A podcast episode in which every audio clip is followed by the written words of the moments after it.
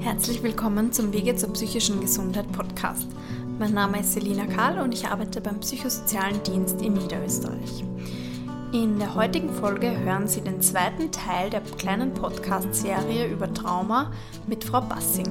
Sollten Sie den ersten Teil nicht gehört haben, gehen Sie noch einmal zurück zur letzten Folge, denn Frau Bassings Geschichte ist gleichermaßen unglaublich furchtbar und inspirierend. Viel Spaß beim Zuhören.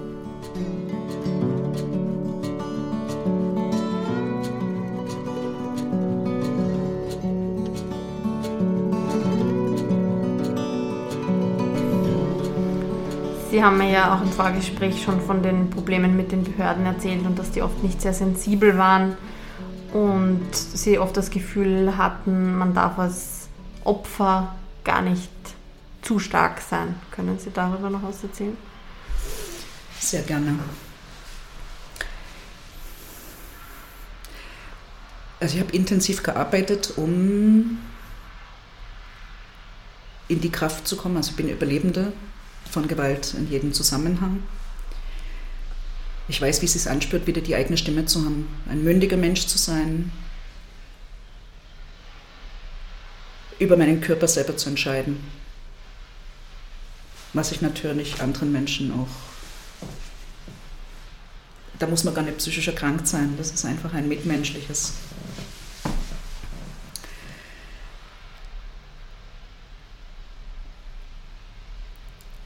also das Grundding ist, ein mündiger Mensch zu sein. Ich hatte das Gefühl, ich hätte schubkarrenweise Psychopharmaka nach Hause fahren können von allen möglichen Institutionen, was sehr lieb gemeint war. Mein Weg ist ein anderer. Und ich bin damit ganz gut gefahren, weil mein Körper ist mein Skill. Das heißt, äh, ich möchte gern spüren, wie ich mich spüre, um darauf einzugehen, etc. Das heißt, ähm, ich hätte körpertherapeutisches Angebot im Traumakontext benötigt, weil rhetorisch bin ich nicht so schlecht. Es ist auch eine Strategie, sich von Schmerz und der Trauer wegzuquatschen. Mhm. Das muss ich einfach so sagen und auch eingestehen.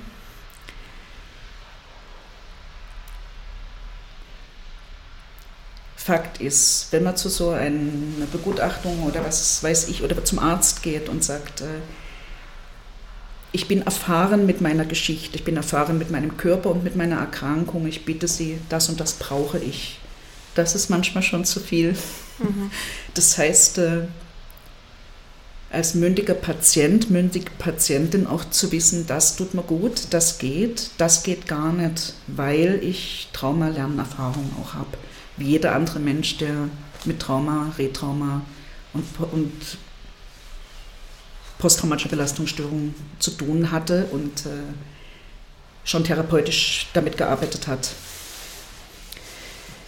Das heißt, das ist mein Glück auf der einen Seite, dass ich damit schon gearbeitet habe, aber auf der anderen Seite ist es eine Katastrophe.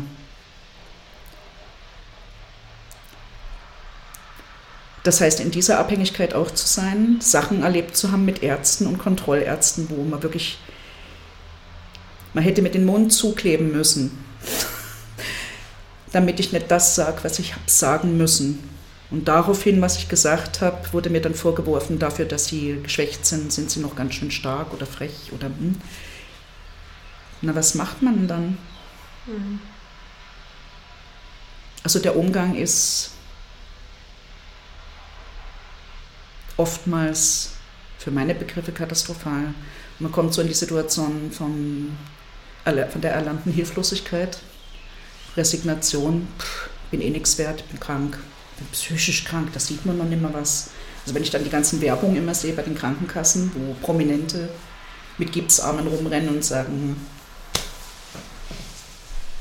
es ist wie eine psychische Erkrankung, aber es ist noch nicht angekommen. Ich habe mhm. so das Gefühl, dass das ein ganz heikles Thema ist und dass äh, noch nicht angekommen ist, wie schmerzvoll eine psychische Erkrankung sein kann.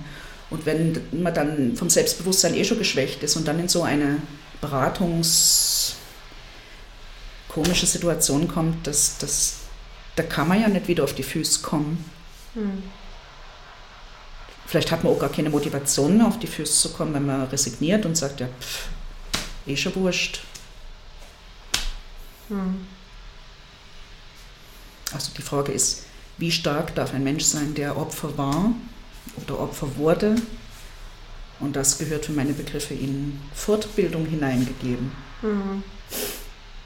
Generell wäre das ja schön, wenn alle Menschen, nicht nur, also Ärztinnen, da würde man ja meinen, die wissen da genau Bescheid generell, aber dass auch alle Menschen so einen Erste-Hilfe-Kurs über Psyche hätten und da ein bisschen achtsamer umgehen können. Eine großartige Idee. Also das gehört für meine Begriffe mit in die schulische Bildung schon hinein. Das heißt, äh, das ist mein Körper, so spürt er sich an. Also wieder diese körperbetonten Geschichten, bevor wir in diese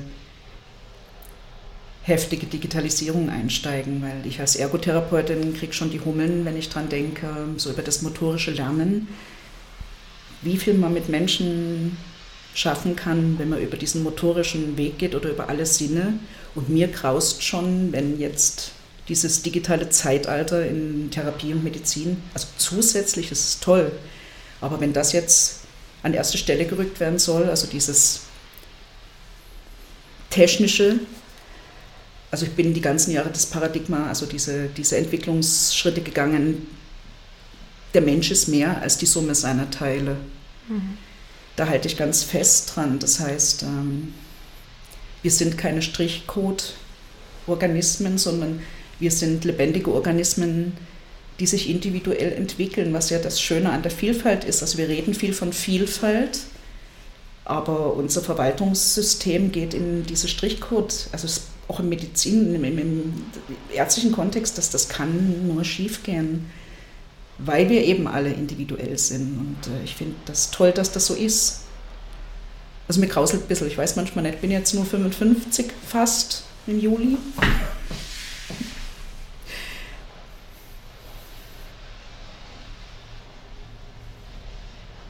Und habe jetzt den Faden verloren, was auch sein darf. Ich schaue hier gerade auf diese schöne Wiese, blauer Himmel und Sonne. Also das sind zum Beispiel so. So mein ganzes Leben ist eine Skilllist, das hat sich so mhm. entwickelt. Ich bin Reisende, ich gehe lange wandern mit dem Rucksack, das war ich jetzt leider nicht die ganze Zeit mit Covid-Maßnahmen etc. Mhm. Mir hat das sozusagen meine Überlebensmöglichkeit sehr, sehr eingeschränkt. Es war eine mhm. Katastrophe. Mhm. Genauso wie für Menschen, die unter Atemunterdrückung Gewalt erlebt haben, mit der Maske sitzen müssen und es keine Lösung gibt. Ich hätte gerne Lösungen, auch politische Lösungen für Menschen, die Gewalt erlebt haben, auch Menschen, die zu uns flüchten aus Kriegsgebieten, wo ja auch, ich möchte dann jetzt so aus Triggergründen drauf eingehen, aber wo ja Gewalterfahrungen eben auch stattfinden, wo man so schon Stress hat. Mhm.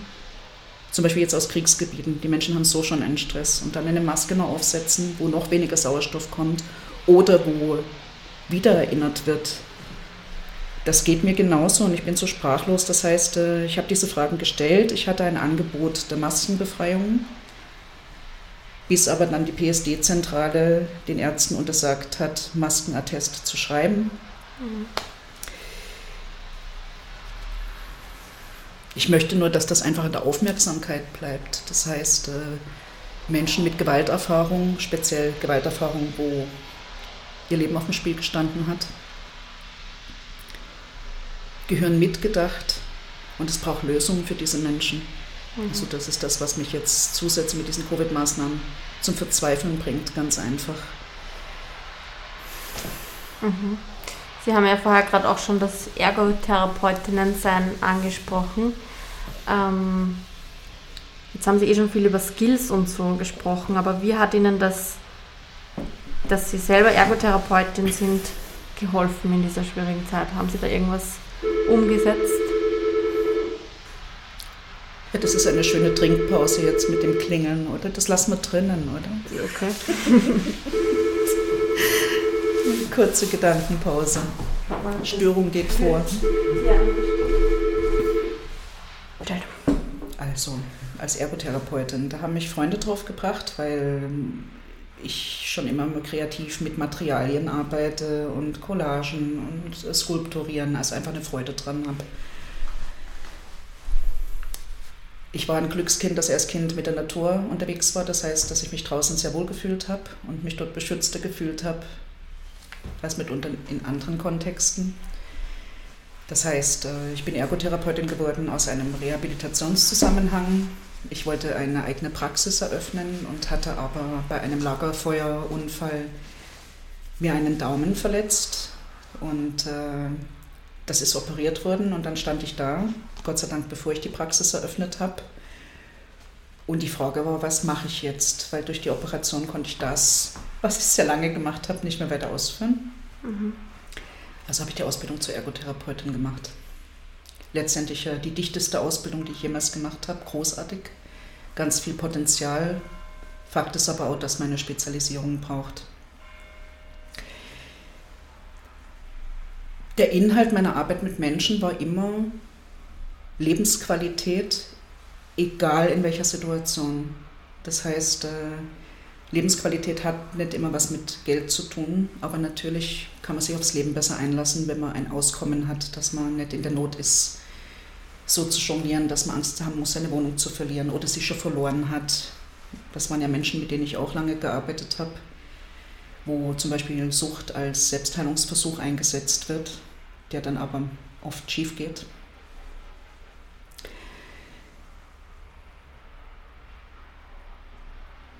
was mir an der Ergotherapie-Ausbildung so gut getan hat, ist einfach so dieses äh, motorische Lernen. Das heißt, äh, man kann mit allen Menschen, mit denen man eine Beziehung aufgebaut hat, das dauert auch ein bisschen, das ist ein Hauptmerk dieser Arbeit, die Ziele des Menschen erarbeiten. Und das Schöne ist, wenn man ein Repertoire hat. Ein Repertoire an handwerklichen Geschichten, an komm, wir kochen uns was, auf was hast Lust. Also so lebenspraktische Geschichten ganz einfach, die für mich Lebensqualität ganz einfach sind. Mhm. Das heißt, die Skilllist, die ich in meinem Leben habe, ist eben zu lernen und das Gelernte auch zu teilen. Ich bin Nachhilfelehrerin gewesen, speziell für Menschen im legasthenischen Zusammenhang, also Erwachsenenbereich. Und weiß, wie toll das sein kann, motorisch über alle Sinne zu lernen.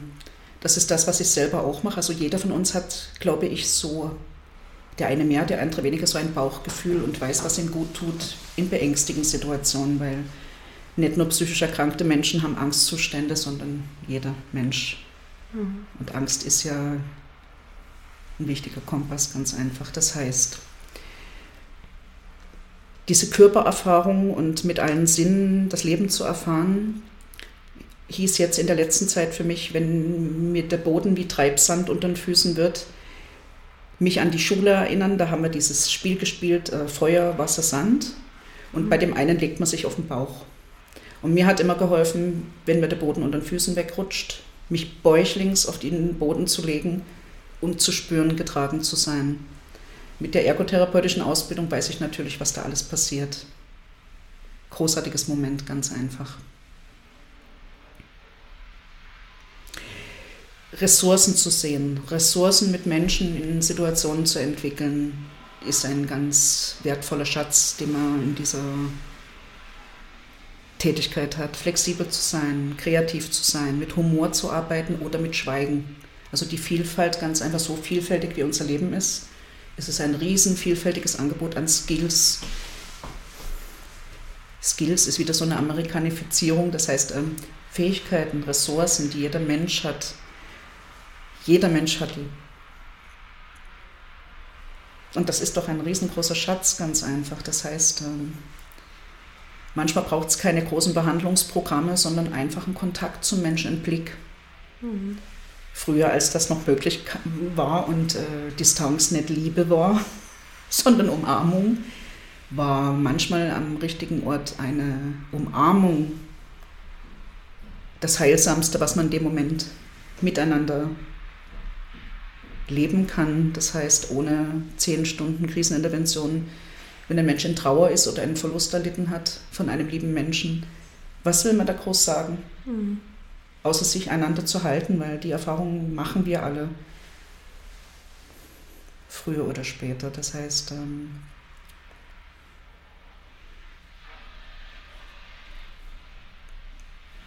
wir haben das Geschenk, ein reiches Leben zu haben, ganz einfach. Und ähm, manchmal hilft einfach ein Blick ins Grüne, also einfach den Kopf mal zu drehen aus der eigenen Problematik heraus, hat mir geholfen. Mhm. Und ich weiß, wie schwer das ist, wenn man so arg belastet ist, überhaupt einem Impuls zu folgen, weil man eh schon erschöpft ist. Also ich weiß, wie schwer das sein kann. Aber es macht manchmal Sinn und wenn es wirklich nur ein kleiner Blickwinkel, den Kopf drehen oder bei mir waren es Geräusche auch oder den Wasserhahn aufdrehen, weil fließendes Wasser für mich so beruhigend und meditativ wirkt. Und jetzt fragen Sie mich nochmal, was Sie genau meinen, weil ich schweife schon wieder ab. Na, Sie haben es eh auch erzählt, also was von dem, was Sie als Ergotherapeutin sozusagen beruflich ähm, den Leuten gelehrt haben, was sie dann auch selber machen konnten. Und Humor haben Sie angesprochen, Kreatives, also Sie haben es eh auch erwähnt. Keinem Menschen kann ich was lehren. Wichtig ist der Kontakt auf Augenhöhe, also der achtsame Umgang mitmenschlich. Das heißt, äh, jeder Mensch hat seine Lebenserfahrung, wurscht in welchem Bereich er unterwegs ist. Und dieses Geschehen lassen, das heißt, äh, ich bin ja hier nicht die große Lehrmeisterin, sondern ich habe ein Angebot.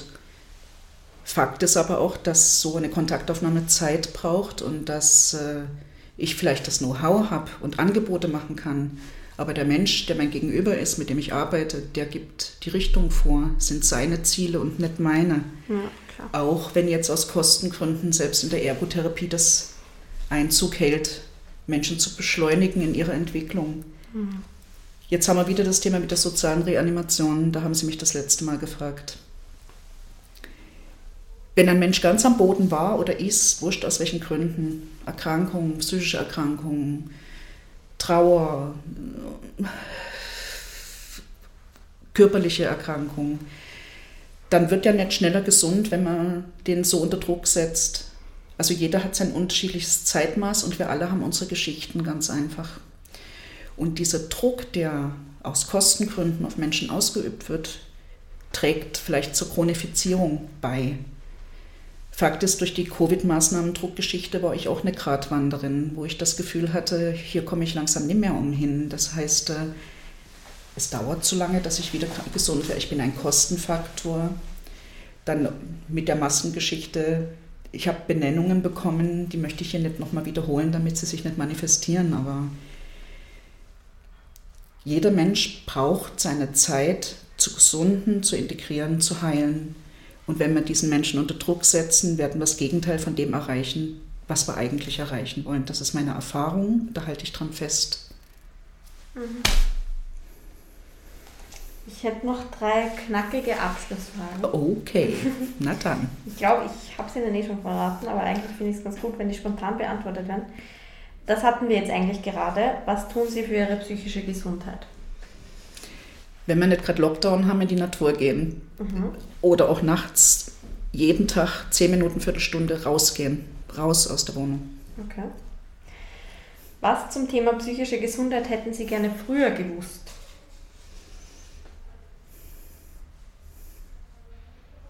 Boah, das ist eine schwierige Eine schwierige Frage. Was hätte ich früher gewusst? Oder von mir ist früher angewandt oder so. Naja, einen Menschen zu haben, wo man es aussprechen kann, einen vertrauten Menschen, sagen, was ist.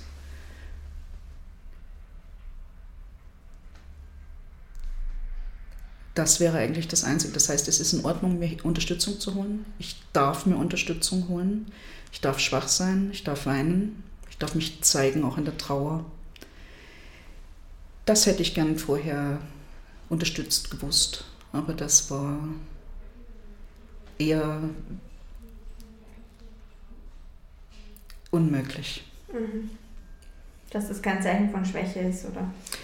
Sich zu zeigen in der Schwäche, weil ich die Erfahrung gemacht habe, dass äh, es Mitmenschen gibt, die, wenn man sich schwach zeigt, hineinsteigen. Also das heißt, ähm, die Situation dann extra noch ausnutzen. Das ist leider meine Erfahrung. Die wiederholt sich teilweise im Hier und Jetzt und äh, das habe ich nicht so gern. Das möchte ich nicht, nö.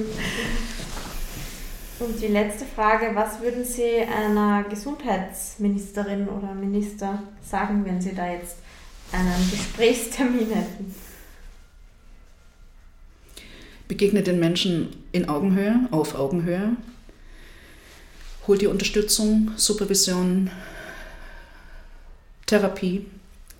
Lass dich selber coachen. Erinnere dich an deine Kindheit, erinnere dich an das, was dir die meisten Schwierigkeiten bereitet hat. Lass es dir selber gut gehen und geh zu den Menschen und sprich vor Ort, ohne dazwischen geschaltete Institutionen oder Journalie oder geh einfach hin zu den Menschen und sprich mit ihnen als Mensch. Und höre hin, es hat nicht alles was mit Kosten zu tun, sondern auch wie, also hol die Menschen dort ab, wo sie stehen. Mhm. Weil das macht, kann auch unwahrscheinlich Freude machen. Das heißt, die Freude am Beruf auch und nicht nur Zwang, Not, Druck, sondern die Freude ganz einfach Gutes zu tun und äh, Menschen zu sehen, die einen anlachen und Danke sagen aus vollstem Herzen. Also ich glaube, vielleicht ist das kindlich naiv, Fakt ist, das wünsche ich mir. Mhm. Gibt es irgendwas, was wir jetzt vergessen haben? Bestimmt. Oder was Sie auf jeden Fall noch gesagt haben wollen? Bestimmt. Also, wo ich selber unterwegs war, war meine Geschichte zu erzählen. Mich hinzustellen, zu sagen, es ist ein Selbstheilungsversuch und meine Geschichte zu erzählen. Bei mir zu bleiben, meine Geschichte zu erzählen, aber nicht, weil ich so ein toller Mensch bin, sondern die Anregung war, erzählt euch eure Geschichten nicht hinterm Rücken oder nicht übereinander, sondern redet miteinander. Das sind so verborgene Schätze und zwar generationsübergreifend. Menschen, die unwahrscheinlich tolle Lebensgeschichten haben oder viel aus furchtbaren Situationen, also wo sie selber nochmal staunen und sagen, boah, wenn ich das jetzt so erzähle, dann bin ich echt erstaunt, dass ich so durchgekommen bin. Das heißt, mutet, muten Sie sich, mutet euch zu, redet miteinander. Ja, und bittet um Unterstützung, ganz wichtig. Mhm. Sagen, was ist, ist immer das Thema. Und äh, wenn der eine keine Zeit hat, dann ruft so lange an und alle eure Kontakte durch, bis ihr jemanden an der Strippe habt. Ich habe teilweise die Telefonseelsorge angerufen und das war okay. Mhm. Ja, sehr schön. Auch ein gutes, motivierendes Schlusswort, glaube ich. Vielen Dank für Ihre Zeit und da uns teilhaben zu lassen an Ihrer Geschichte. Alles Gute für Sie. Herzlichen Dank für das Angebot und ähm, es ist wichtig auch auszusprechen und danke, dass äh, es hier keine Tabus gibt. Das ist mir ganz wichtig. Das heißt, dass alles benannt werden darf, weil das ist so wichtig mhm. auszusprechen. Stimmt. Herzlichen Dank und äh, Sonne haben wir schon. Danke auch.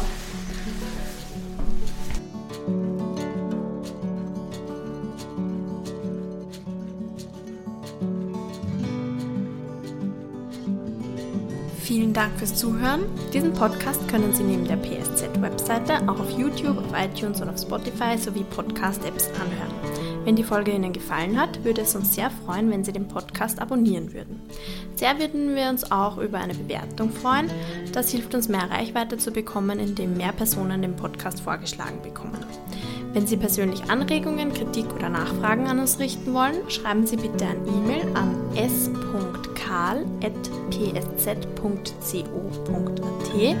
Genauere Informationen zu aktuellen Öffnungszeiten und Erreichbarkeiten finden Sie auch auf unserer Webseite psz.co.at und in der Podcast-Beschreibung.